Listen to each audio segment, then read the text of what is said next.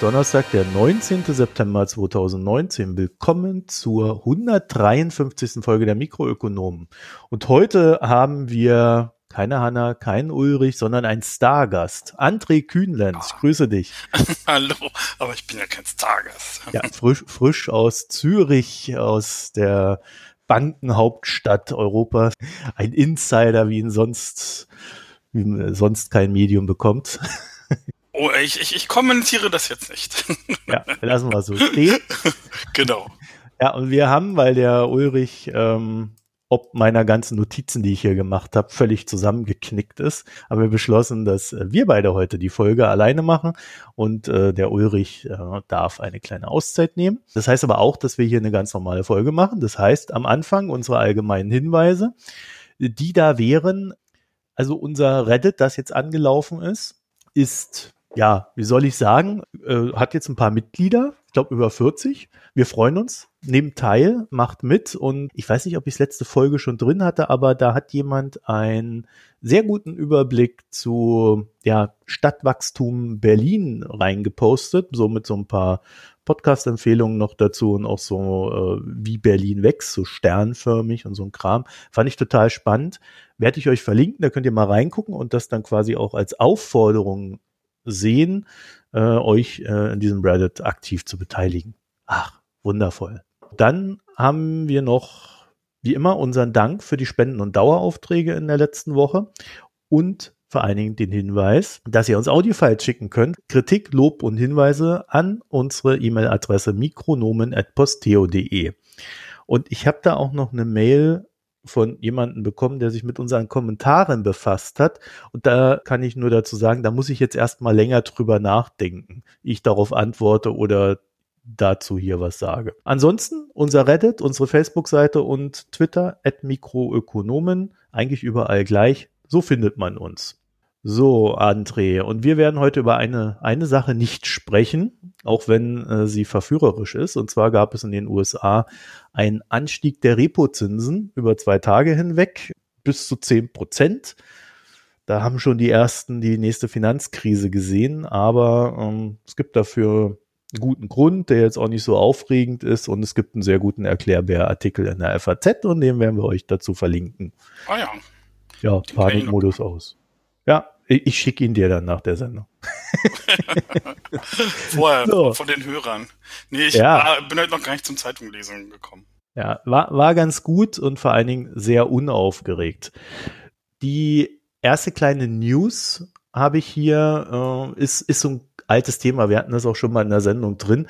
Äh, ich weiß nicht, ob du das kennst, André. In Deutschland gibt es ja dieses ewige Thema, was darf der Arbeitnehmer seinen Arbeitgebern geben, ohne dass es als Lohn und somit als versteuerbar angerechnet wird. Da gab es schon früher ein paar lustige Gerichtsverfahren und eins davon war der Streit darüber, ob man unbelegte Brötchen mit Heißgetränk dem Arbeitnehmer geben darf. Oder ob das schon eine Mahlzeit ist und damit zu versteuern. Und der Bundesfinanzhof hat das jetzt entschieden und äh, hat entschieden, dass unbelegte Brötchen sind mit Heißgetränk sind ja nicht dem Arbeitslohn zuzurechnen. Also Gut so. der, der deutsche Arbeitgeber darf seinen Arbeitnehmern künftig ohne Angst zu haben aus eigener Kasse unbelegte Brötchen mit Heißgetränk geben. Und ich sage dazu, wenn dann noch der Arbeitnehmer die Butter mitbringt und die Marmelade oben drauf schmiert, dann ist das ja auch vielleicht ein Ereignis, bei dem die Leute sich zusammenfinden und das, das dem Betriebsklima gut tut. Bei uns gibt es immer Apps vom Arbeitgeber. Aha. Ein ganzer Kopf voller Apps. Aber heute gab es ausgerechnet, heute gab es keine. Tja. Oder sie waren schon alle weg. Ja, das ist so, so Gesundheitsdiktatur, ne? Ja, ja. Das ist ein moderner Verlag. So, und der André ist vor allen Dingen wegen einer Sache da. Es gab nämlich in der letzten Zeit ziemlich aufregende Dinge äh, ja, mit der EZB zu vermelden. Und wir haben da einige heiße Diskussionen auf Twitter, vor allen Dingen mit der Süddeutschen, äh, gehabt, die sich darum gedreht haben, ob ja der Begriff Strafzinsen ein legitimer ist oder äh, ob er völlig falsch ist und nicht überzogen. Aber das gleich Erst äh, war mein Vorschlag, ich referiere euch mal kurz, was die EZB da letzte Woche eigentlich gemacht hat, damit dann jeder ein Thema drin ist und danach unterhalten wir uns. Und zwar hat die EZB den Leitzins unverändert bei 0% gelassen, hat aber den Minuszins für überschüssige Einlagen der Banken von minus 0,4 auf minus 0,5 gesenkt oder erhöht, je nach Position. Könnte man schon anfangen ja, mit da fängt es dann schon an, genau. also wenn ich Minuszins sage, hat sie ihn natürlich erhöht. Ja? Das ist immer eine sehr heikle Sache, weil äh, das, das rutscht mir auch manchmal durch, wenn man es in der Zeitung schreibt und dann gibt's immer Leserkommentare. Der Minuszins sinkt nicht, er steigt und äh, oder der Negativzins oder ja, genau. Bei Strafzins wäre es wahrscheinlich ähnlich, aber das benutze ich ja nicht so oft. wenn, ja, wenn überhaupt ich glaube, es gibt auch Leute, die lesen die Zeitung nur, damit sie deren Inhalte korrigieren können. Also, dann hat die EZB aber zugleich einen Freibetrag geschaffen, also so wie ihr das auch von euren Konten kennt. Und erst wenn der überschritten wird, setzt dann dieser äh, Minuszins ein. Die Banken haben ja Geld zu liegen bei der EZB und darauf werden Gebühren fällig. Das sind ja diese Minuszinsen und auf einen bestimmten Freibetrag wird der dann halt nicht mehr fällig. Und dann fängt es nämlich schon an. Dann hat als erstes der Bundesverband der deutschen Banken gesagt, oh, ist das alles schrecklich, wir werden sterben. Ein Tag später oder zwei Tage später hat der Bundesverband der deutschen Banken gesagt, ach ja, also per Saldo ist das eine jährliche Entlastung von 520 Millionen Euro für die deutschen Banken. Mhm. Und für den gesamten Euroraum 2,2 Milliarden. Genau. Und dann kommt die Zahl hinzu, dass bisher die Negativzinszahlungen in Höhe von 7,2 Milliarden seitens der Banken geleistet worden sind. Das heißt, die sinkt jetzt auf 5 Milliarden in, im Euroraum. Genau. Also das würde ich schon als spürbar bezeichnen. Ne? Also die EZB hat da echt einiges gemacht. Ne? Ähm, dann kommt hinzu, dass sie ab 1. November 20 Milliarden Euro monatlich für Anleihenkäufe zur Verfügung stellen möchte.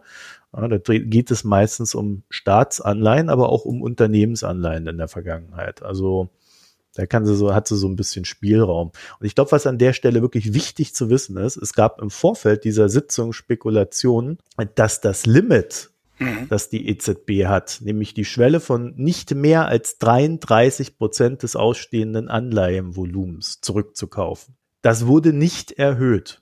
Es gab aber die Spekulation, dass das auf 50 Prozent steigen soll. Also das heißt, da ist die EZB auch unter den Erwartungen äh, zurückgeblieben. Relativ, weil ja. das kann natürlich auch, äh, also da hat sie ja jetzt noch Spielraum und kann es im März machen oder so. Also das jetzt ja, war jetzt nicht genau. so dringend, aber die Spekulation gab es ja. Und äh, dass es ausgeblieben ist, hat jetzt die Beobachter oder Anleger jetzt nicht so gravierend bewegt. Ja, also vor allen Dingen ist es, glaube ich, wichtig, äh, insofern, als dass es ja immer heißt, die EZB hätte ihr Pulver schon verschossen. Also nein, hat sie nicht. als wäre einer der vielen Hinweise, die man da geben könnte, wo die EZB noch Pulver hat. Abschließend hat sie auch noch ihre zweijährigen Kredite, die sie vergeben hat, auf drei Jahre ausgeweitet. Kredite, die für null Prozent an die Banken gegeben werden. Hat jetzt in der ersten Tranche allerdings nicht so eine große Nachfrage erfahren. Äh, also es waren, glaube ich, knapp 3,4 Milliarden Euro, die da seitens der Banken angefragt worden sind. Und nur 28 Banken haben überhaupt Angebote gegeben. Und das waren früher, was ich, mehr als 100 oder so. Mhm. Ja, also da ist der Druck scheinbar nicht so groß momentan, aber das kann sich ja auch jederzeit ändern. Und wenn sich dann ändert, ist, ist es halt einfach da das Instrument. Also da, da würde ich auch gar keine großen Diskussionen erwarten auf, über solche Instrumente, ne, weil die einfach nur zur Marktberuhigung da sind. Mhm. Warum haben sich die Menschen denn jetzt so aufgeregt? Was war denn da los? Die Überschrift war halt, die man häufig gesehen hat, der Strafzins wird verschärft, erhöht oder noch irgendwas. Das war so die beliebteste Überschrift.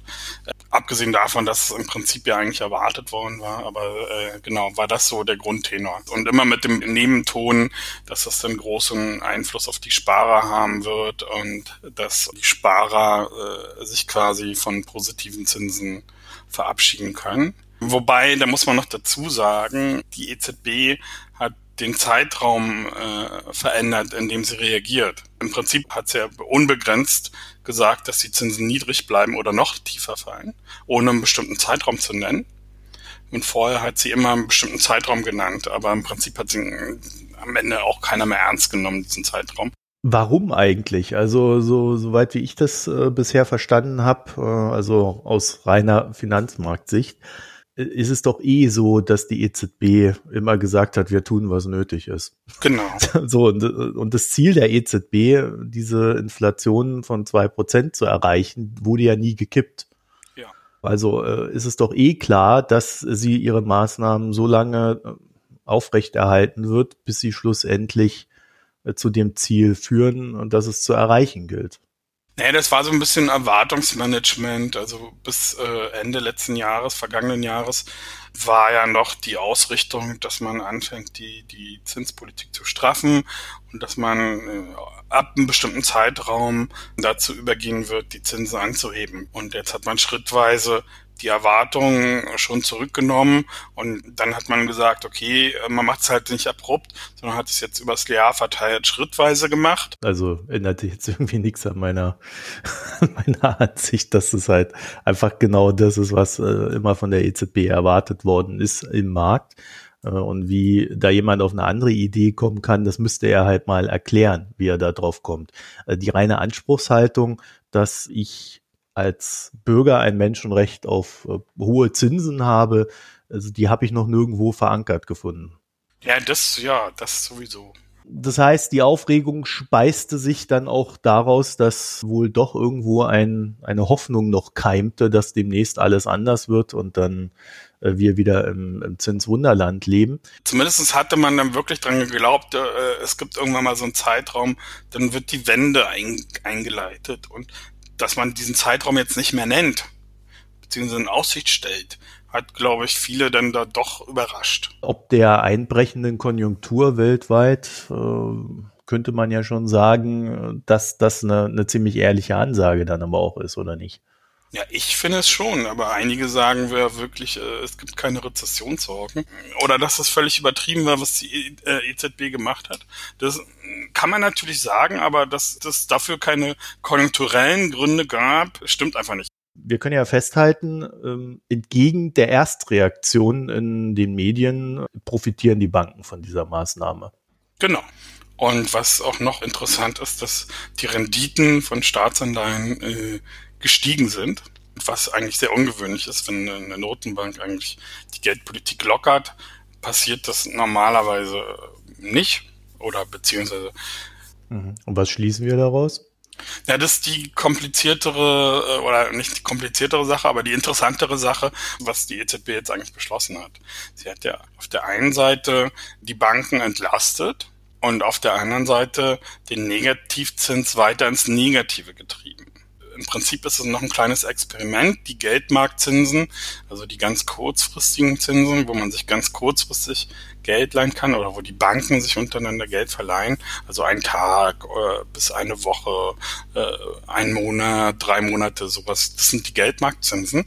Ähm, ähm, die müssen sich jetzt quasi auf die Entscheidung erstmal einpegeln. Äh, 30. Oktober beginnt eine neue Reserveperiode, wo diese Freibeträge für die Banken ähm, dann gelten und äh, das wird der spannende Tag, wo man dann sehen kann, wie sich äh, tatsächlich diese Entscheidung dann auf die Geldmarktsätze auswirkt, die wiederum äh, die ganzen Kreditkonditionen im Euroraum beeinflussen. Ja gut, aber wenn die Banken mehr Geld haben, äh, sind sie ja mal eher in der Lage, auch die Kredite, die sie an ihre Endkunden geben, oder Unternehmen oder sonst was, und da auch mit dem Zins dann wieder runterzugehen. Dann kommen wir mal zu der interessanteren Frage. Thema Strafzinsen. Finde ich als Wort ziemlich daneben.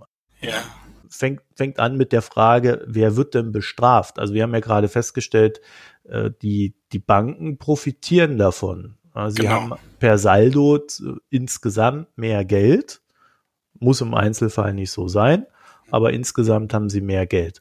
Na, generell ist, ist der Begriff ja schon, schon sehr fragwürdig, also weil die EZB macht ja erstmal eine Geldpolitik oder eine Zinspolitik und da kam es jetzt dazu, dass die Banken auf das Geld, was sie bei der EZB zu liegen haben, Gebühren zahlen müssen. Und äh, da ist jetzt, wird keine Bank dafür bestraft. Und sie wird aber auch nicht äh, dafür bestraft, dass sie keinen Kredit vergibt oder so. Die Banken haben Geld zu liegen bei der Notenbank. Da können wir noch genauer äh, vielleicht später klären, wie das zustande kommt. Aber gehen wir einfach mal davon aus, die Banken haben äh, bestimmtes Geld bei der Notenbank zu liegen und darauf wird eine Gebühr fällig. Und äh, mittlerweile, früher haben die Banken dafür Zins bekommen, mittlerweile ist dieser Zins halt negativ und sie zahlen halt eine kleine, kleine Gebühr. Ähm, und äh, sie werden aber nicht dafür bestraft, dass sie das Geld dazu liegen haben, beziehungsweise oh, dass sie Geld nicht verleihen. Und das hat man jetzt immer ziemlich oft manchmal irgendwo gelesen oder man hört es auch gerne äh, im Radio, im Deutschlandfunk oder hier Schweizer Rundfunk hört man es auch gerne. Die Banken werden bestraft dafür, dass sie das Geld bei der Notenbank liegen lassen und nicht verleihen. Und das ist halt falsch. Also was, was daran ist falsch? Genau, weil wenn die Banken Geld verleihen, dann schaffen sie quasi ja neues Geld und es ist mittlerweile relativ unabhängig davon, äh, was sie bei der Notenbank zu liegen haben. Also bei der Notenbank haben sie eigentlich Reserven zu liegen, die für einen Notfall da sind, die immer abdecken sollen, dass eine Bank flüssig sein kann. Und mittlerweile durch die ganze Finanzkrise haben sie viel, viel mehr Reserven zu liegen bei der Notenbank, als sie eigentlich äh, bräuchten. André, wenn ich kurz einhaken darf, die Reserven liegen auch dort bei der Notenbank, weil die Notenbank äh, dieses quantitativ Easing macht. Genau. Also äh, sie kauft Anleihen, wir hatten das gerade eben besprochen, am Markt zurück, Staatsanleihen, die meistens von Banken gehalten werden. Und dadurch haben die Banken einen Haufen Cash. Genau. Also auch wenn, wenn, wenn, wenn die Notenbank von Bankkunden Anleihen aufkauft, äh, passiert dasselbe. Also dann, dann schreibt die, die Notenbank der Geschäftsbank Reserven. Und das war am Anfang, bevor die EZB dieses Quantitative Easing gemacht hat, bevor die EZB dieses Anleiheaufkaufprogramm gestartet hat, hat sie die Banken ja sowieso mit Liquidität versorgt und da ging es nur um diese Reserven. Und diese Reserven müssen halt äh, zum bestimmten Ausmaß da sein, um Kredite vergeben zu können. Aber mittlerweile ist viel, viel mehr da. Also äh, relativ an dem, was sie an Reserven haben, können sie so viel Kredite vergeben, wie sie wollen. Aber wenn sie dann Kredite vergeben, nehmen sie nicht das Geld, was sie bei der Notenbank haben und geben es einfach weiter, sondern sie erzeugen äh, quasi äh, das Geld, was wir alle selber benutzen, auf ihrer eigenen Bilanz, in ihrem eigenen System. Und das ist relativ unabhängig dann von den Reserven, so wie ich es gerade äh, gesagt hatte. Ja. Also es stimmt auf verschiedenen Ebenen einfach nicht, dass Geschäftsbanken da bestraft werden sollen. Wären sie nicht. Und äh, wenn man jetzt so einen Negativzins erhöht, führt das nicht dazu, dass sie, dass sie ihr Geld, was sie bei der Notenbank haben, jetzt plötzlich verleihen, sondern das Kreditgeschäft ist davon losgelöst. Ja, okay, aber was machen denn die Banken mit diesem ganzen Cash? Also äh, wir haben jetzt gerade festgestellt, woher das kommt und jetzt liegt es da einfach so rum, ähm, statt was zu tun. Das äh, äh sind ja die Reserven, die bei der Notenbank liegen mhm. und die benutzen die Banken untereinander, um äh, einen Zahlungsverkehr abzuwickeln. Wenn, äh, sagen wir mal, ich habe ein Konto bei der Deutschen Bank, du hast eins bei der Commerzbank und ich überweise dir 100 Euro, und du überweist mir 50 Euro, dann verrechnen die beiden Banken das und wickeln das an diesen Reserven, die sie bei der Notenbank haben, ab und überweisen dann quasi am Ende nur den, den Saldo 50 Euro. Mhm. Und dazu brauchen sie halt äh, diese, diese Reserven und sie können mit diesen Reserven auch untereinander Geschäfte machen. Also eine äh, Commerzbank kann dann von der Deutschen Bank eine Anleihe kaufen und zahlt dann mit Euro, die sie bei der Notenbank zu liegen haben. Mhm. Okay, aber wenn die Banken jetzt zu viel Cash haben, ja. also mehr als sie eigentlich benötigen, genau.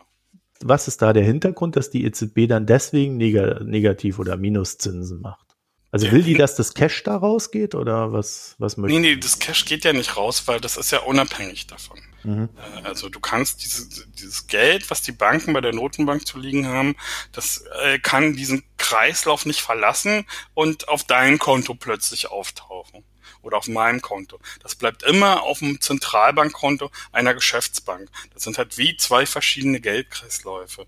Die Banken haben einen Geldkreislauf bei der Notenbank und wir, die Kunden, die Privathaushalte, die Unternehmen, haben einen Geldkreislauf, der mit den Banken läuft. Und zwischen den beiden sind, sind Banken selber. Und wenn die Notenbank äh, Negativzins einführt auf diese Einlagen, hat es damit zu tun, dass äh, der Geldmarktzins, der jetzt sagen wir für eine Nacht, äh, wo sich Banken untereinander Geld leihen, halt von diesen Zinssätzen beeinflusst wird oder von diesen Gebühren mittlerweile, die die Notenbank von den Geschäftsbanken verlangt. Wie gesagt, das war jetzt minus 0,4 Prozent war die Gebühr, die die EZB von den Banken verlangt hat. Und dann war der Geldmarktzins ein kleines Hauch drüber also bei 0,36 oder so. Und das war der Zinssatz, wo, wo, zu dem sich Banken theoretisch oder auch manche praktisch untereinander Geld leihen. Und dieser Zinssatz bestimmt äh, alle Kreditkosten in der Realwirtschaft. Also je weiter man in den, in den, Zeiträumen hinausgeht, äh, umso höher wird denn der Zinssatz. Also wenn der, der Kreditsatz äh, oder der, der Kreditzins eines Unternehmens äh, bei ein Prozent liegt plus, also ein positiver Zinssatz von 1%, Unternehmen muss 1% zahlen, kannst du dadurch versuchen, diesen Kreditzins zu beeinflussen, wenn du diese Gebühr für die Banken quasi erhöhst. Minus 0,4 erhöhst du die Gebühr auf minus 0,5 und so um 10 oder 0,1 Prozentpunkt ähm, oder nur 10 Prozentpunkte äh, hoffst du dann, oder kannst du dann hoffen, vielleicht nicht exakt der Betrag, aber irgend sowas in der Art, dass es um so viel der Kreditzins für das Unternehmen auch sinkt. Weil dieser Geldmarktzins im Prinzip so wichtig ist für die gesamten Kreditkosten, dass du versuchst, über diese Gebühren der Banken die äh, Kreditkosten für die Realwirtschaft äh, zu beeinflussen. Und das mache ich natürlich, weil ich möchte, dass die Realwirtschaft Geld investiert. Also ich senke die Kreditkosten, damit der Anreiz für Unternehmen und oder auch für dich und mich höher ist, um Kredit aufzunehmen, mir davon irgendwas zu kaufen und damit die Konjunktur am Laufen zu halten. Es gibt noch so einen Nebeneffekt, aber auf den müssen wir jetzt nicht weiter eingehen. Das ist dann über den Devisenmarkt, dass dadurch auch der Euro geschwächt wird. Das hat dann auch noch äh, ähm, eine Wirkung auf die Konjunkturen. Aber das müssen wir jetzt nicht ins Detail gehen. Gut, ich glaube, das ist auch äh, gut im deutschen Gedächtnis verankert, dass ein schwacher Euro gut für den Export ist. Das heißt doch aber für uns, dass das, was wir jetzt seit, seit Jahren sehen, also das, was die EZB da macht, dass das nicht wirklich funktioniert, oder? Ja, die EZB selber behauptet immer, es würde funktionieren. Ja, und äh, daran kann man durchaus zweifeln, ob das jetzt irgendwie sowas bringt. Ne? Also die, Zinsen, die Kreditzinsen immer weiter zu senken, kann man zweifeln, auf jeden Fall. Ein ganz, äh, ich würde sagen, fast faktisch basierten Einwand, den ich da hätte gegenüber der EZB, wäre ja jetzt zu sagen, also wenn ich mir angucke, wo das Geld hinfließt momentan auf den Märkten, dann mhm. ist es Immobilien, Aktien, mhm. also so, so vermeintliche Sachwerte. Mhm. Bloß beim Thema Immobilien fängt es dann schon an. Die wenigsten nehmen sich da einen Kredit auf, um damit äh, Immobilien zu bauen, sondern sie kaufen sich Immobilien. Ja. Äh, das heißt also, da werden Vermögenswerte hin und her geschoben und äh, Vermögenswerte, die durch dieses Hin und Herschieben auch immer weiter steigen. Also wenn ich eine Wohnung für, für 100.000 kaufe, für 150 verkaufe, mir dann äh, eine für 200.000 kaufe, weil ich da noch eine höhere Rendite raus erwarte, dafür 50.000 Kredit aufnehme, sie dann für 300.000 verkloppe und den Kredit zurückzahle und so weiter und so fort. Also dann äh, ist da ein Kreislauf, der jetzt nicht unbedingt in der Realwirtschaft ankommt, sondern der zum großen Teil ähm, ja. in, in, der Finanzwirtschaft bleibt. Ne? Genau. Ja, das, äh, also ja, wenn du ansprichst, Immobilienwirtschaft, ja, das ist jetzt nicht unbedingt etwas, was realwirtschaftlich große Effekte hat.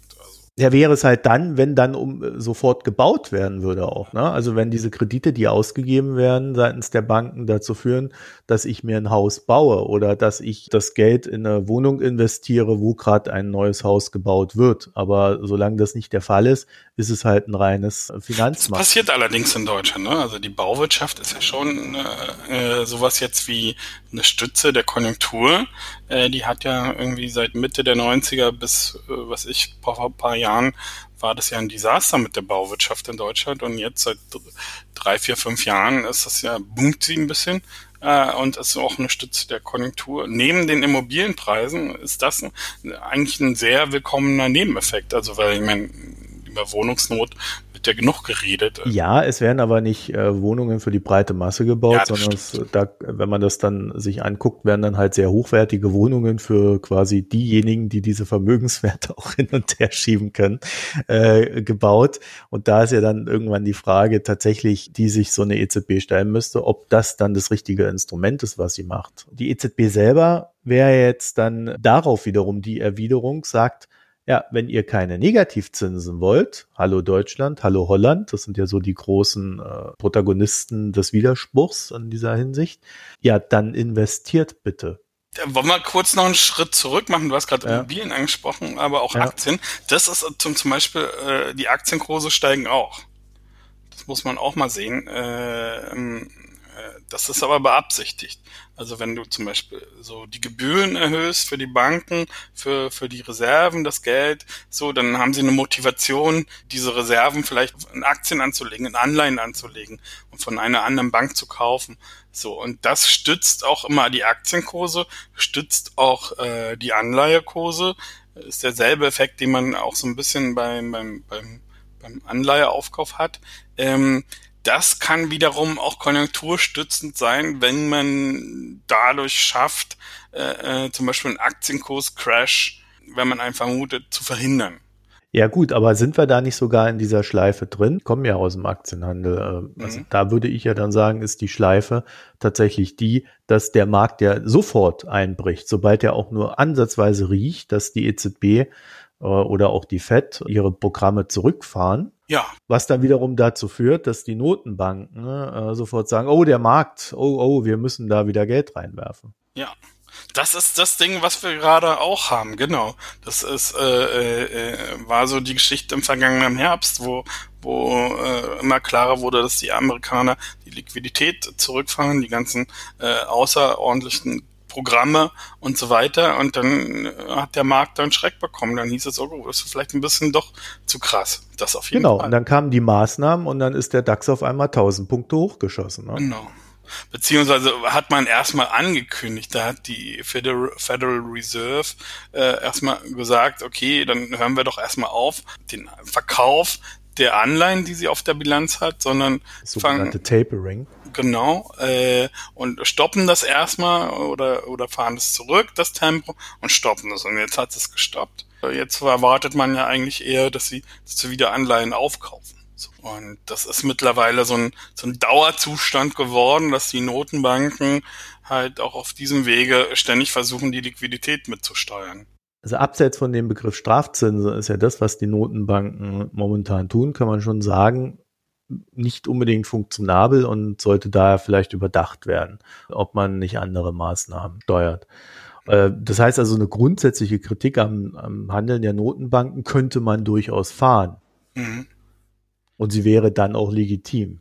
Mhm. Ja, also das sagt ja zum Beispiel die EZB ja schon eigentlich, äh, oder Draghi sagt das auf jeder Pressekonferenz und es wird dann auch die Meinung des äh, EZB-Rats, dass die Regierungen, die mehr machen können, auch mehr machen sollten. Oder man nennt es dann immer irgendwie wachstumsfreundliche Fiskalpolitik. Weil die Regierungen direkt in die Realwirtschaft investieren würden. Genau. Oder ja, wenn sie überhaupt erstmal Geld ausgeben. Genau, also sie nehmen dann Kredite auf, ne? also das muss man ja dazu sagen, sie nehmen Kredite auf und diese Kredite geben sie dann für, was weiß ich, Autobahnbau aus, also das machen wir Deutsche natürlich nicht. Mhm. Elektroauto, Tankstellen, überall in Deutschland hinbauen, Windräder, da wo die Leute sie nicht sehen, ja, was weiß ich, also so, solche Maßnahmen meinen wir, ne? Ja. So, und da sagt der Draghi, wenn ihr die Negativzinsen nicht wollt, dann sollten die Regierungen da einfach Geld reinpumpen und dadurch Wachstum erzeugen. Naja, er sagt ja noch mehr. Er sagt ja, dass Regierungen äh, im Prinzip die EZB die ganze Zeit alleine gelassen haben. Es war immer die Aufgabe gewesen der EZB, hier äh, die Wirtschaftspolitik zu stabilisieren, damit äh, oder die Wirtschaft zu stabilisieren. Und die äh, Regierungen haben eher weniger gemacht, haben versucht, teilweise kontraproduktiv, die Ausgaben zurückzufahren und haben eigentlich dem allen, was Draghi wollte, entgegengewirkt. Und jetzt äh, hat er eine große Rede gehalten in Portugal, dass äh, es ist jetzt wirklich an der Zeit, dass die Fiskalpolitik wirklich aktiv wird, also dass die Regierungen aktiv werden mit Ausgaben. Und natürlich gibt es Länder, die sind hoch verschuldet, Italien zum Beispiel ne, oder Griechenland, so und hat nochmal extrem drauf gedrängt, dass man dafür halt sich einen gemeinsamen gemeinsamen Haushalt schafft, der dann wirklich für Investitionen da ist und wo man dann mehr Geld ausgibt. Hintergedanke ist natürlich auch, dass das primäre Ziel der EZB ist äh, Preisstabilität, also eine bestimmte Inflationsrate, die darf nicht zu hoch sein, darf nicht zu niedrig sein, also ungefähr bei zwei Prozent. Und die Inflationsrate wird ja von verschiedenen Dingen beeinflusst. Und die wichtigsten fundamentalen äh, Einflussfaktoren sind zum Beispiel einerseits die Staatsausgaben, das andere sind die Investitionen der Privatwirtschaft und das dritte sind die Löhne.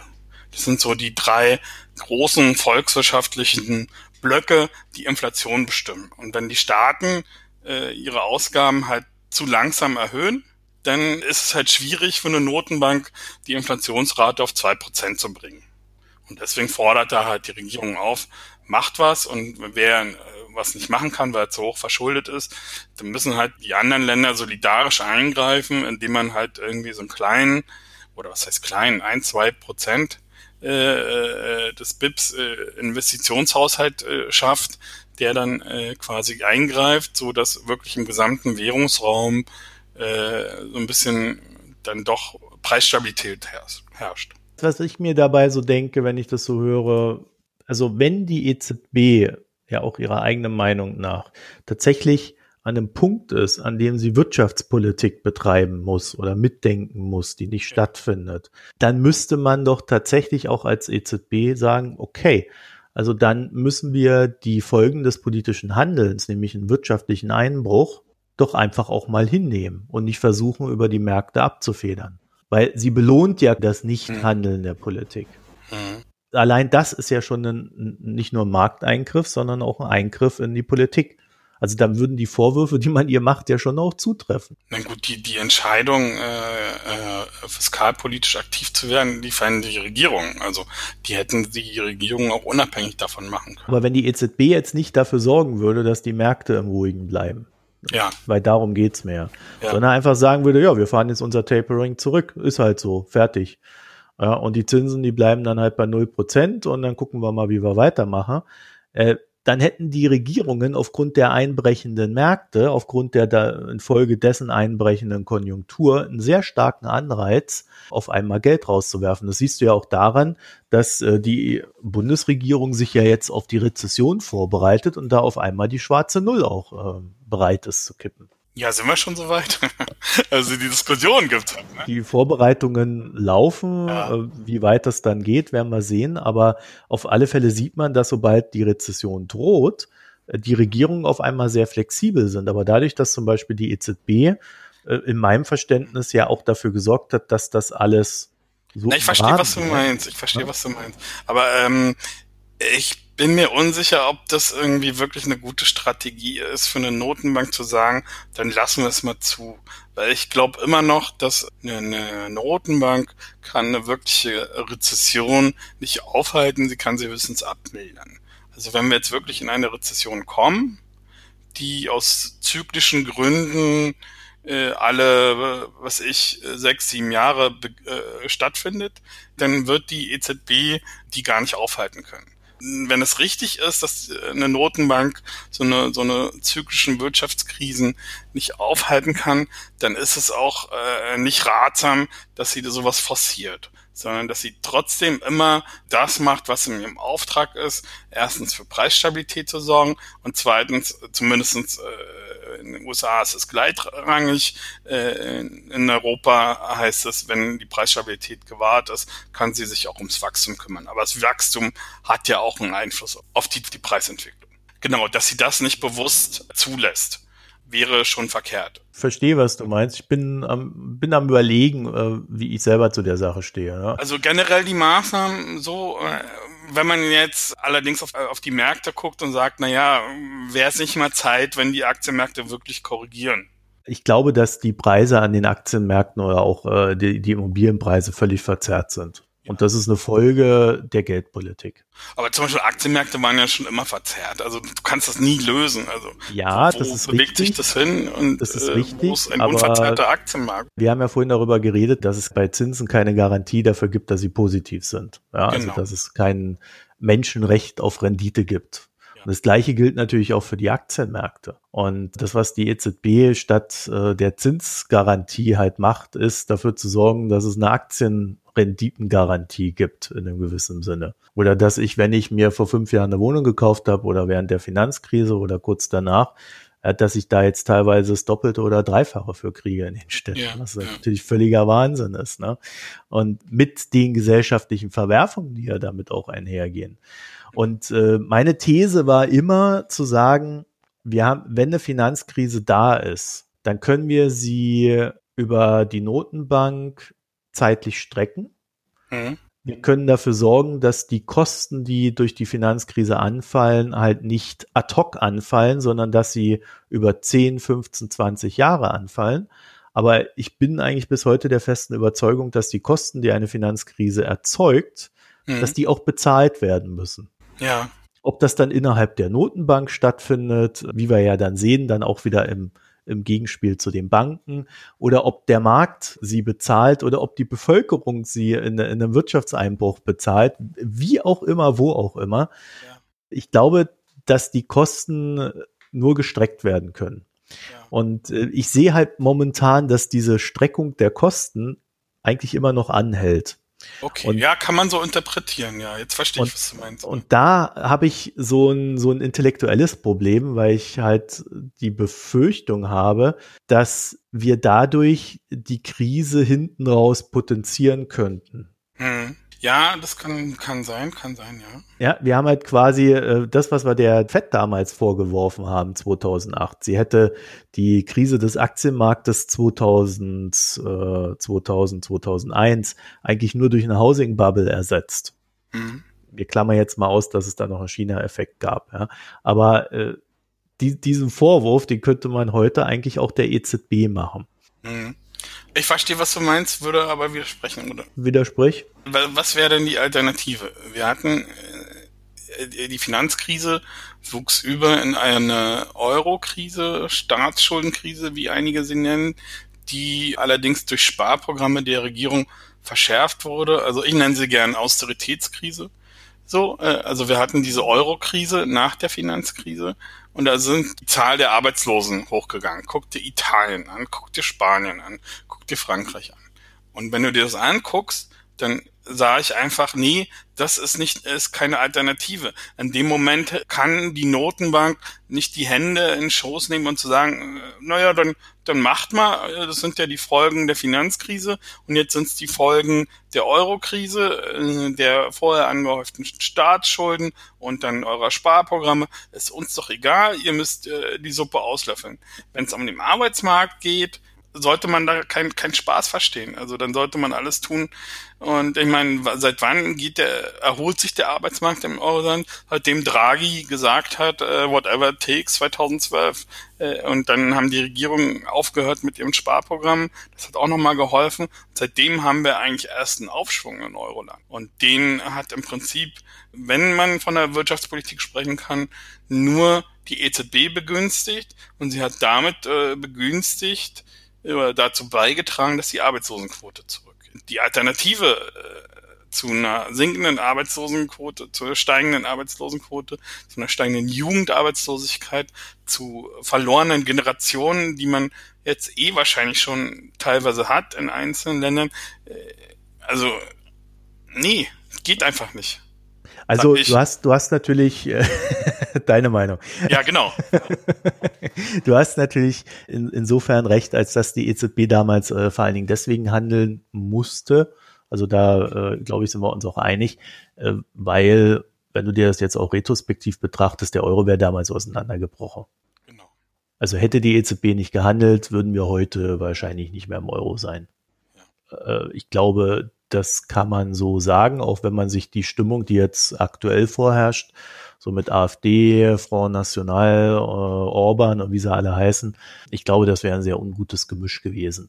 Die EZB ist ja auch äh, der Finanzmarktstabilität verpflichtet. Ne? Also nicht nur der Geldwertstabilität, sondern auch der Finanzmarktstabilität, weil es ja auch ineinander greift. Das sind ja keine voneinander losgelösten Objekte, Subjekte. Bloß unabhängig davon muss die Krise ja trotzdem bezahlt werden. Und wenn die Folge des EZB-Handelns ist, dass die Politik nicht mehr handelt, dann läuft halt auch was schief.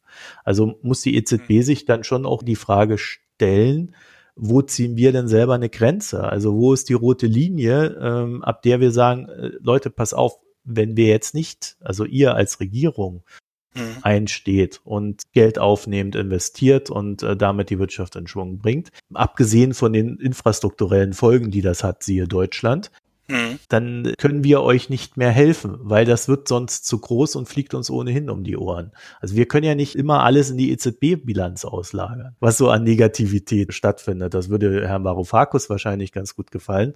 Aber irgendwo müssten auch die Regierungen dann doch wieder in die Verantwortung gezogen werden. Ja, aber was hatten wir denn? Wir hatten ja, wie gesagt, eine Situation nach der Finanzkrise, die sich Eurokrise nannt, die verschärft wurde durch die Regierung mhm. durch eine falsche äh, Wirtschaftspolitik, wo man vielleicht nicht unbedingt äh, äh, den Regierungen Vorwurf machen soll, sondern weil sie dann vielleicht aus Panik äh, gesagt haben, oh, wir wollen kein Griechenland werden, wir kürzen jetzt die Staatsausgaben. Also das kann man denen noch zugute halten, dass sie äh, damit keine Erfahrung hatten. Aber es waren genug Leute, die davor gewarnt haben. Und das war kontraproduktiv. André, ich glaube, es war damals einfach so, dass die Regierungen in Sachen Griechenland ja selber mit im Boot saßen und sie wollten einfach nicht die Verluste tragen, die ein richtiges Handeln erfordert hätte. Und das war das Problem. Nein, aber sie haben ja für sich selber reagiert und haben ja gesagt, wir müssen selber die Finanzmärkte von un unserer Solidität äh, überzeugen und unsere Staatshaushalte so schnell wie möglich in den Griff bekommen, weil sie Angst hatten, ein zweites Griechenland zu ja. Das meine ich. Ja, okay. Und das war im Prinzip kontraproduktiv. Hat im Prinzip die Kosten der Finanzkrise nochmal verschärft. Mhm. Und das ist ja das, was Draghi äh, gesagt hat im, im, Juni. Die Fiskalpolitik war kontraproduktiv zu dem, äh, was die EZB gemacht hat. Sie hat quasi dem entgegengewirkt. Aber äh, die EZB hat nun mal den Auftrag, den sie hat, und sie hat ihre, ihre Mittel eingesetzt, die sie hatte. Und da prallen dann quasi zwei Kräfte aufeinander. Die einen wirken negativ, das waren die Regierung, die anderen wirken positiv, das war die Notenbank. Ja gut, aber da würde ich jetzt nicht widersprechen. Also ich glaube, da sind wir uns aber grundsätzlich auch einig, äh, dass das so ist. Äh, ich würde halt nur die Frage stellen, gibt es diese rote Linie für die Notenbank? Und ich glaube, die Frage würdest du nicht stellen. Ah, ja, ja, die, die rote Linie. Hm, naja, nee, weil ich denke, der Einfluss der Notenbanken wird oft sehr überschätzt. Im Positiven wie im Negativen. Also ich würde sagen, sie hatte jetzt eine positive Wirkung gehabt in der Stabilisierung der Eurozone. Also sie war vielleicht nicht so dramatisch, wie einige denken oder wie die EZB vielleicht selber versucht, der Öffentlichkeit zu verkaufen. Und im selben Sinne ist auch die negative Wirkung nicht so groß. In dem Sinne sollte die EZB schon immer oder die Notenbank das machen, was ihr Auftrag ist und nicht an irgendwelche roten Linien denken, sondern alles machen, was sie kann, äh, um ähm, die Wirtschaft zu stabilisieren. Okay, damit würde ich den Part der Diskussion beenden und äh, vielleicht noch äh, uns, uns dem letzten Ding zu widmen. Das ist ja schon fast wieder ein eigener Part. Und meine Konjunkturausführungen schiebe ich dann halt noch mal eine Woche. Und zwar Thema Strafzinsen äh, als Wort. Ja, also wir haben vorhin festgestellt, dass es nicht wirklich Strafzinsen in dem Sinne sind, sondern es ist ein geldpolitisches Instrument, was hier angewendet wird. Und dieses geldpolitische Instrument führt dann dazu, dass es halt Minuszinsen gibt Niemand wird bestraft. Soweit sind wir uns, glaube ich, auch einig, oder? Ja. Muss man dann sagen, ist das, das Bedürfnis, dieses Wort Strafzinsen in steter Regelmäßigkeit zu benutzen in den deutschen Medien, glaube ich, so ein Ding, wo ich eine intellektuelle Wolte wagen würde, um es verständlich zu machen. Weil ich habe eine Vermutung, dass dieses Wort daher kommt, dass es immer nur vom Sparer gedacht wird und in Deutschland ja dieses Gefühl besteht, dass der Sparer mehr Geld ausgeben soll. Seit Jahrzehnten haben wir die Diskussion, dass sehr viel immer gespart wird und dass die Leute ja doch auch irgendwie dieses Geld nicht immer so zurücklegen äh, sollten. Früher, früher ging das über die Sparquote, die so hoch sei. Und äh, ich glaube jetzt mit diesen niedrigen Zinsen bis hin zu Negativzinsen, ich glaube, die wenigsten Sparer haben irgendwo schon mal ne Negativzinsen aufploppen sehen. Es hat sich so dieses Ding vermischt, dass der Eindruck entstanden ist, dass auch der Sparer jetzt quasi diszipliniert werden soll, um sein Geld auszugeben und auch zum Konjunkturaufschwung beizutragen. Das wäre die einzige logische Erklärung, die ich finden würde. Und da musste ich mich echt verbiegen das wäre wär jetzt die Frage, woher diese, diese Anti-EZB-Stimmung kommt. Dieses EZB-Bashing, was in Deutschland so verbreitet ist. Ja, das ist wahrscheinlich so die Vorstellung, dass es ein Grundrecht auf Altersvorsorge gibt oder so und ähm, gerade Grundrecht auf Altersvorsorge per Sparen, weil wir haben ja gerade genau. festgestellt in unserer Diskussion, dass die Aktienmärkte gut laufen, ja. wenn man es richtig macht. Ja. Auch mit Anleihen hätte man Geld verdienen können, äh, wenn man es richtig Gerade macht. in diesem Jahr. Also äh, es ist vielleicht ja auch so eine einfache Rendite. Du legst dein Geld irgendwo hin und bekommst Zinsen. Naja, das hat vielleicht auch damit zu tun. Ich meine, das ist wie, da kommen wir wieder in so eine Diskussion wie, wie mit Hartz IV. Du, du du zerstörst äh, die, die Grundfesten oder die, die untere Etage des Sozialsystems. Und dasselbe hat man bei der Altersvorsorge gemacht. Man hat die Leuten gesagt, kümmert euch selber, kümmert euch selber. Wir kriegen das alles nicht mehr finanziert. Und dann äh, funktioniert das aber alles nicht. Nachdem man den Leuten äh, jahrzehntelang gesagt hat, kümmert euch um eure Altersvorsorge, äh, und dann machen die das auch und machen irgendwelche Riester-Verträge und irgendwas und dann kriegst du da aber keine Zinsen. Und dann entsteht natürlich Frust. Also es ist jetzt nicht äh, äh, komplett äh, nicht nachvollziehbar, dass ein Frust über diese Geldpolitik besteht. Nur wo das Problem ist, dass man das auf eine äh, na, wie sagt man, populistische Art macht, indem man gar nicht mehr guckt, was sind die Gründe dafür, sondern man ist einfach irgendwie, man denkt, man könnte die Zinsen einfach so erhöhen und dann wäre alles gut. Ja, du musst mal aber dazu sagen, dass wenn, wenn du dir den Zins anguckst, nur den reinen Zins, dann könntest du ja schon länger feststellen, dass der Realzins immer so um die Null rumgependelt hat. Der war teilweise negativ, teilweise war er ganz leicht positiv. Also du hast mit Sparen äh, als solchem eigentlich nie viel Geld verdient. Es gab ganz Eben, wenig Phasen, genau. wo das mal drei Prozent waren. Und die sind schon wirklich in den 60ern, glaube ich, gewesen. Also der Sparzins, genau. Also wenn du das über den Realzins betrachtest, äh, gab es diesen Mythos äh, des sinnvollen Sparens eigentlich nie. Das ist eine Illusion. Und woher kommt es dann? Weil man irgendwie denkt, Du, äh, ehrlich gesagt, ich weiß es, ich weiß es nicht. Also ich bin, ich bin, was das betrifft, völlig ratlos, äh, weil technisch und fachlich ist es für mich völlig klar, dass das keine Strafzinsen sind. Ja? Es gibt aber scheinbar ein Riesenbedürfnis, äh, den Draghi als Graf Dragila zu bezeichnen, der irgendwie dem deutschen Sparer das Zinsblut aussaugt. Und ich frage mich aber halt mittlerweile, also ich kenne ja auch ein paar Menschen, äh, die ich mittlerweile in meinem Leben getroffen habe. Und es gibt sicherlich ein paar Leute, die haben ziemlich viel Geld auf dem Sparkonto explizit liegen, aber ich kenne nicht so viele, die das wirklich haben. Ja. Also entweder haben die Leute dann tatsächlich ihr Geld in eine Wohnung gesteckt und zahlen sich bis zum Sun Innerline Star. Ja, die Sache ist ja, wenn du so, sagen wir mal, gut verdienende Mittelschicht bist, ja. dann kannst du dir auch Fonds kaufen oder ja. so. Und dann machst du das auch. Ja. Wenn du aber gar nichts hast, äh, ja, dann sparst dann du aber auch nicht. Eben. Wenn du nichts hast. Eben.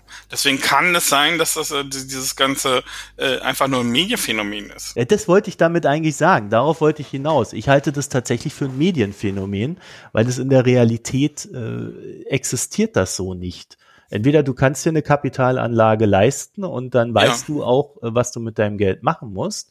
Oder äh, du hockst in den unteren Einkommensschichten und da hast du ohnehin keine Chance, Geld zu sparen, weil du nicht dein ganzes Geld äh, fürs, für den Alltag ausgibst. Und wenn dann mal irgendwo, also wenn wir da über Sparen reden, dann reden wir darüber, dass mal jemand 500 Euro zur Seite geschafft hat, damit er, wenn er ihm dann die Waschmaschine ausfällt, sich eine neue Waschmaschine kaufen kann. Ja. Ich meine, ich gehe jetzt häufiger ins Stadion äh, und da sind ja Leute aus allen Schichten, denn äh, versammeln sich da jede Woche. Äh, also du hast ja eigentlich äh, selten mal irgendwie, man, man, man meckert ja über alles, gerade in Berlin, also ich gehe in Berlin ins Stadion, äh, da wird ja über alles gemeckert, aber über Zinsen meckert da niemand. Also entweder die Leute haben kein Geld oder geben das Geld, was sie haben, für Fußball aus, was man da, für was man da so Geld ausgibt. Ähm, oder wenn sie Geld haben, naja, okay, wenn du, wenn du ganz gut verdienst, dann, dann kaufst halt Fonds, dann kaufst halt Zertifikate, kaufst halt ETFs und wie sie alle heißen. Mhm. Also, ich meine, und dann gibt es noch Leute, die bewusst ihr Geld auf dem Sparkonto lassen, weil weil es ihnen eh egal ist und weil es ihnen bei ihnen Spekulation egal ist und keine Ahnung. Aber dann ist es auch okay. Was ich, wie, wie, wie unser Finanzminister Scholz oder so. Da ist es doch, der hat doch neulich bekannt, dass er keine Anlage betreibt oder so. Und dann, dann ist es aber auch okay. Also äh, das ist wie, äh, ich glaube, vielleicht ist das so ein bisschen wie die angebliche Inflationsangst der Deutschen. Ich habe noch nie jemand erlebt, der in Deutschland Inflationsangst hat, außer äh, dass es in Medien steht. Ja, das ist so ein Psychologisieren aus der Historie heraus, wo man dann irgendwie, dann gibt es noch einen Historiker, der sagt, oh ja, das war ganz schlimm für die Deutschen, das hat sie traumatisiert. Und dann äh, geht das dann weiter. Ein ähnliches Phänomen hatte ich mal mit Ostdeutschen, hatte ich mir, als ich da die Woskinder bei der FAZ gemacht habe, habe ich mir dann mal angeguckt, gab von der Bildzeitung immer die, so diese Behauptung, die Ossis hätten besseren Sex als die Wessis. Ja. Und dann hast du dann da reingeguckt. Es gab dazu tatsächlich eine Quelle, die hat das aber nie wirklich explizit untersucht gehabt. Und die Bildzeitung hat daraus tatsächlich das Phänomen deutschlandweit geschaffen, dass das dann so im, im, im Alltag sich verankert hat. Aber da hast du dann aber auch gemerkt, das war ein Alltagsdenken bei vielen Leuten. Mhm. Bei Zinsen höre ich das nicht. Ja, also das lese ich auf äh, irgendwelchen einschlägigen Blogs. Ähm, ja. Es gibt da auch eine Szene für, ja, alles gar keine Frage, aber das sind nicht viele Leute. Das sind äh, kleine Zirkel und ähm, ja, aber scheinbar werden solche Beiträge bei Wirtschaftsredaktionen öfter geklickt als andere. Wahrscheinlich, weil das etwas ist, und das wäre dann die These dahinter, wo die Leute überhaupt etwas verstehen von dem, was hm. da steht. Bei Zinsen, das kapiert jeder. Zinsen niedrig kapiert auch jeder. Oh, da wird der hm. Sparer ausgesagt. Oh, ganz schlimm. Ja. Also es hat mehr so einen Unterhaltungsfaktor, weil niemand. Ja, genau. Ne? Also wie Fußball. Ja. Wenn man dazu gezwungen wird, dann redet man halt mit. So, äh, weil man halt äh, wie am Stammtisch, ja, der Draghi, bla bla bla. Aber eigentlich gehe ich dann nach Hause, ja, ist auch egal. Ja, also mehr, mehr kann ich dazu aber auch nicht beitragen, weil ich habe äh, ich habe auch keine Studien dazu gefunden, die sich damit beschäftigen. Und ich habe es wirklich gesucht. Also wenn da jemand Studien kennt, die sich äh, mit diesem Phänomen äh, auseinandersetzen ähm, oder mal eine dazu machen will, ja, ist ja vielleicht auch mal eine schöne Doktorarbeitsidee. Wobei wir dann aber dann, dann zu dem Punkt kommen, es ist uns ja trotzdem nicht egal, dass es sowas passiert in den Medien. Nein, überhaupt nicht. Überhaupt nicht, weil es ein Bild äh, von Finanzen und Politik zeichnet. Und es ist ja auch schon so, dass damit Politik gemacht wird. Und zwar äh, über Bande, dann mit Griechenland zum Beispiel. Ja, also dabei, da kannst du sagen, ja, uns, uns saugen sie den, den Zins äh, aus dem Blut. Da sagt dann jeder, der wütend ist, ja, ja, mir auch. Und dann gibt's irgendwie Geld für Griechenland. Nee, äh, ich würde ja noch weitergehen. Und das ist ein Punkt, den äh, Wolfgang Müncher neulich äh, auf Twitter erwähnt hat, auf seinem Account.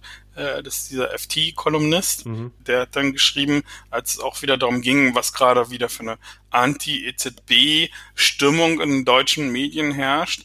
Dann schrieb er, ja, genau so fing das mit dem Brexit aber auch an. Es werden irgendwelche Halbwahrheiten verbreitet. Es wird eine Stimmung, eine diffuse Stimmung aufgebaut gegen die Institution. EZB, die halt äh, mit der Realität halt nichts zu tun hat, weil äh, man das halt nicht aufklärerisch macht, sondern einfach nur Vorurteile verbreitet. Und das ist halt das Gefährliche dass du halt anfängst, an der Institution zu zweifeln. Ich habe vorhin gesagt, äh, sie wird meistens überschätzt, unterschätzt. Aber wann wird sie, wann ist sie absolut wichtig, die Notenbank? Gerade in so einen Finanzkrisenzeiten, äh, wenn du sie brauchst, wo du unbedingt so, so, so ein äh, Glauben an die Institution Notenbank brauchst egal wie wirkungsvoll oder äh, wie sie war vorher, aber in so Krisenzeiten ist sie ja das Letzte, was noch da ist, was uns äh, aufrechterhält. Und das ist halt das Gefährliche, dass äh, äh wenn dann äh, der Glaube Das ist ja nicht Glaube, aber. Ja, doch, es ist ein Glaube, natürlich. Ja, wenn, also, wenn der Glaube an die Institution zerstört wird, dann kann sich äh, die, die Institution dann nicht mehr hinstellen und sagen, äh, alles ist safe. Das ist das Gefährliche. Also das, was äh, Merkel und äh, Steinbrück damals gemacht haben, gesagt haben, die genau, Einlagen sind sicher, dann brauchen sie sich keine Sorgen machen. Ja, wir regeln das und das haben wir alles im Griff. Und äh, dann kam ja Draghi später und hat gesagt, äh, whatever it takes, äh, wir werden alles tun, äh, was genau. notwendig genau. ist. Nee, sag, äh, Glaube war das falsche Wort, Vertrauen. Vertrauen. Ich finde, Glaube ist schon richtig, weil äh, am Ende ist auch Vertrauen eine Form von Glauben. Ja, okay. also das hat natürlich schon, wenn, wenn du nicht mehr dran glaubst, dass die EZB das alles macht, wenn du nicht mehr glaubst, dass das Geld einen Wert hat, ja, dann, dann hast du natürlich auch kein Vertrauen mehr. Aber äh, der, ich, ich finde, ich finde, Glaube ist nochmal so etwas tiefergehendes. Also etwas, was, was tief in unserem Habitus verankert ist. Und äh, das ist das, was beim Thema Geld immer entscheidend ist. Und wir haben ja in den, ja, äh, in den Hunderten von Jahren, in denen es Finanzkrisen gab und äh, die ja auch untersucht wurden, äh, es, es hat halt immer etwas mit Vertrauen und Glauben zu tun gehabt, weil am Ende, wenn die Leute nicht mehr geglaubt haben, dass so eine Bank äh, ihr Geld ihnen gibt, äh, dann sind sie zur Bank gerannt und wollten ihr Geld. Und dann genau. Und das ist ja die Institution, die sowas aufhalten ja. kann. Sie hat auch die Mittel dazu. Aber die Mittel hängen auch davon ab, dass die Leute dran glauben. Das, so ist es leider nun mal. Ja. Und äh, wenn man dann, äh, da hat jetzt auch äh, äh, Isabel Schnabel, die wir die mit, Mitglied im, im Sachverständigenrat die Wirtschaftsweise Anfang der Woche im Handelsblatt-Interview ganz klar gesagt. Hier immer geht's in Deutschland gegen die EZB. Natürlich kann man über alle Schritte der EZB gerne diskutieren und kritisieren. Äh, auch ob es irgendwelche Übertreibungen gibt oder ob irgendwelche äh, unprofitablen Firmen mitgeschleppt werden. Und kann man alles machen. Aber in, in einem korrekten Ton, in einer, einer aufklärerischen Art mm, und nicht in einer, äh, die die Vorurteile verbreitet und äh, falsche Sachen darstellt. Weil dann zerstörst du die Reputation der Institution.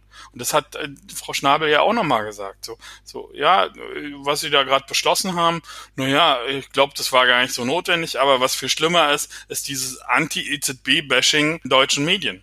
Ja, und das hat Isabel ja auch schon im Mai gemacht äh, in der Rheinischen Post, hat sie äh, nicht wortgleich, aber genau die gleiche Argumentation, dass das halt grundsätzlich einfach zu weit geht. Es geht zu weit im Sinne von äh, Systemstabilität. Und ja. bei aller äh, Aufregung, die man ja auch im Boulevard gerne mal haben kann, es hat ja schon einen Grund gehabt, warum Merkel damals die Journalisten einbestellt hat, um ihnen äh, bei der Finanzkrise, um ihnen zu sagen, Jungs, jetzt macht mal ein bisschen halblang. Ja, also das Letzte, was wir jetzt brauchen, ist Panik. Ja. Worauf du, glaube ich, am, am, im Kern hinaus wolltest, war, dass diese, diese grundsätzliche Ablehnung im, im Moment der Panik dann dazu führt, dass man sagt, ja, okay, dann lass uns das Ding noch eh über den Haufen werfen. Genau, genau. Ja. Okay. Oder dass man dann, dass so eine Anti-Euro-Stimmung auch entsteht. Also Panik ist das eine. Und das andere, dass man sagt, ach, wozu brauchen wir denn den Euro und lass uns dann, ach, lass uns mal wieder die D-Mark einführen. So weit ist es nicht, aber wer weiß, äh, ja, das kann schnell passieren. Ja. Und wenn man dann über Jahre so eine äh, Stimmung schürt, ja, dann führt es halt dazu. Und dann kommen wir wieder zum Begriff Strafzins, wenn du ihn immer wieder verwendest und immer wieder falsch verwendest, wie es viele tun, weil es kein Strafzins ist, ja, dann trägst du halt dann auch unbewusst dazu bei. Und ich würde sagen, wir, wir werden das jetzt nicht weiter vertiefen an der Stelle, ähm, okay. sondern wir werden jetzt, wir werden jetzt an der Stelle dicht machen und ich werde euch zum Thema Strafzins äh, noch eine schöne Argumentation äh, beim Makronom verlinken. Äh, die ist recht kurz. Also wir haben ja jetzt hier recht lange, recht ausführlich äh, über die einzelnen Sachen gesprochen. Äh, aber der Makronom hat da, ich weiß gar nicht, ob er es schon online hat. Auf alle Fälle kommt da die Tage was, wenn das noch nicht. Ja, ist schon online. Ah, ist schon online. Gut, also da, äh, das hat er, glaube ich. Gestern, glaube ich. Ja, also das verlinkt man euch und dann habt ihr da auch noch einen Einblick und die Anekdote mit der Süddeutschen erzähle ich vielleicht dann auch ein anderen Mal noch. Also als kleiner, kleiner Schwank aus meiner Jugend dann. Okay, gut, dann äh, würde ich sagen, äh, André, wollen wir noch kurz einen Gesellschaftsteil machen? Die Picks lassen wir heute weg, aber ich habe gehört, du hast äh, kein Bier getrunken, du hast Wein getrunken. Na, Bier habe ich, wie gesagt, im Stadion getrunken. Ja, gut, ich meine, ich rede ja hier von Bier, was man auch Ne? Der ist schon Berliner Pilsner bei uns. Das ist immer dasselbe. Das ist nicht so aufregend. Nein, ich habe einen Rotwein Schmeckt auch nicht aufregend. Das stimmt allerdings auch. Ja, alle Berliner Biere, sage ich als Berliner, sind nicht wirklich prickelnd. Wein hast Ja, ich habe äh, mir im Supermarkt einen Wein gekauft. Und zwar gar nicht mal, ähm, weil ich den äh, unbedingt kaufen wollte, sondern weil die Idee war äh, von einem Lied von Bonaparte. Und da besingt er, das höre ich seit äh, mehreren Wochen oder Monaten immer im Flux FM Stream, den ich eigentlich jeden Tag die ganze Zeit höre. Und da singt er immer von einer Flasche äh, Chateau Lafitte. Und das habe ich mir jetzt mal gekauft, gibt's hier in jedem Supermarkt, wahrscheinlich in Deutschland auch. Ähm, und das ist ein äh, Medoc äh, äh, Bordeaux, keine Ahnung. Und er hat ganz gut geschmeckt, hat mir sehr gut gefallen. Aha. Also aber ah, frag mich jetzt nicht nach welcher Note oder so. Ja, ich, ich dachte jetzt so, du, du machst jetzt hier so wie die Weinjungs da immer äh, so Nee, nee. also da so, bin ich so. jetzt nicht so. so. Ich, ich, kann da ja auch nicht mithalten. Also. Ich, nee, ich trinke sehr, sehr gern Rotwein, aber ich kann jetzt nicht so drüber ja. labern über Rotwein. Also das war jetzt ein, ein, ein ernsthaftes ähm, trinke ich gerne. Ja. Gut, ich habe, ähm, ja, ich war am Wochenende ähm, auf einer kleinen Wohnungseinweihung und da habe ich zwei Biere getrunken. Davon würde ich jetzt mal eins nehmen und das nächste nächste Woche, weil wir müssen jetzt ähm, recht zügig wahrscheinlich wieder aufnehmen. Und zwar von der Brauerei Wagner. Richard Wagner Dunkel. Oh. Und drunter steht irgendwie Merkendorf, was auch immer das bedeuten soll. Ja, Merkendorf. War's gut. Ja, also ich muss sagen, das hat mir ganz gut geschmeckt. Ähm, das hatte eine Malznote, die erträglich war. Ich bin ja nicht so der Malzfreund. Ähm, das war aber quasi eine süffige Malznote und das fand ich gut. Das war erstaunlich gut. Es gab sonst nur Kölsch, ja, uh, und da war ich sehr erfreut, dann solch ein wohlmundendes Bier zu finden. Ich würde es jetzt aber, wenn man was Besonderes sucht, würde ich es jetzt nicht trinken. Aber so als Partybier hat das super funktioniert. Oh ja. Ja, also Brauerei Wagner. Richard Wagner. Richard Wagner, ja. Kennt ja jeder. Ja, der Richard, der alte Braumeister. Genau. ja, auch ein dunkles gebraut. Ja. Gut, André, dann würde ich sagen, okay. dann haben wir es geschafft. Ähm, ja. Damit wären wir dann auch am Ende der Folge. André, ich bedanke mich, dass du die Zeit genommen hast. Ich bedanke mich. Ich findet man auf Twitter, das werden wir verlinken. Und ich habe ganz am Anfang vergessen zu sagen, wo du eigentlich arbeitest, nämlich bei der Finanz und Wirtschaft. Genau. FUW. Zeitung. Das ist eine Zeitung aus der Schweiz. Kennt keine Sau. Seit 1928. Aber so lange arbeitest du dort, glaube ich, noch nicht. Nee, aber Nein. so lange gibt es die Zeit. Ein Jahr vor der Weltwirtschaftskrise gegründet. Ja, super Zeitraum. Da hat man dann noch viel zu berichten. Hat die Weltwirtschaftskrise überstanden, hat die große Finanzkrise überstanden. Ja. Und den, den Franken-Crash 2015. Frankenschock, den Frankenschock. Und die Strafzinsen der SMB. Ja, die Strafzinsen der SMB und der EZB. Ja, so für die Auslandsverkäufer ist ja auch nicht immer so gut. Damit wären wir dann am Ende der heutigen Folge. Nächste Woche wissen wir noch gar nicht, wie die Besetzung ist. Also äh, das liegt so ein bisschen an mir. Ich bin da so unterwegs. Das wird also schwierig. Da müssen wir mal gucken, wie wir das machen. Dann verbleibt uns nur noch, geht auf unsere Internetseite www.mikroökonom.de mit OE oder auf Reddit, auch Mikroökonom mit OE.